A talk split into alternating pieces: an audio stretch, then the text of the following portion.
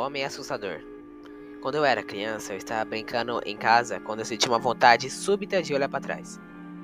Vi que o ser parecia ser um homem de terno saindo do meu armário. Anos depois, acordei no meio da noite e vi o mesmo homem que havia visto na infância. Corri para o meu quarto e tranquei a porta. Eu nunca dormi com a porta fechada, mas naquela noite eu senti uma ânsia de fazer isso. Algumas horas mais tarde, acordei com um alarme de fumaça disparando.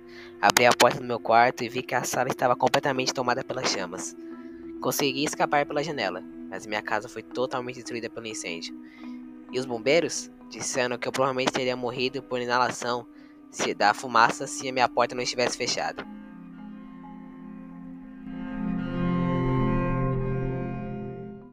Olá, eu sou o aluno Guilherme Oliveira do primeiro ano E do ensino médio. E essa história eu li, ela foi feita por Isabela Gureri.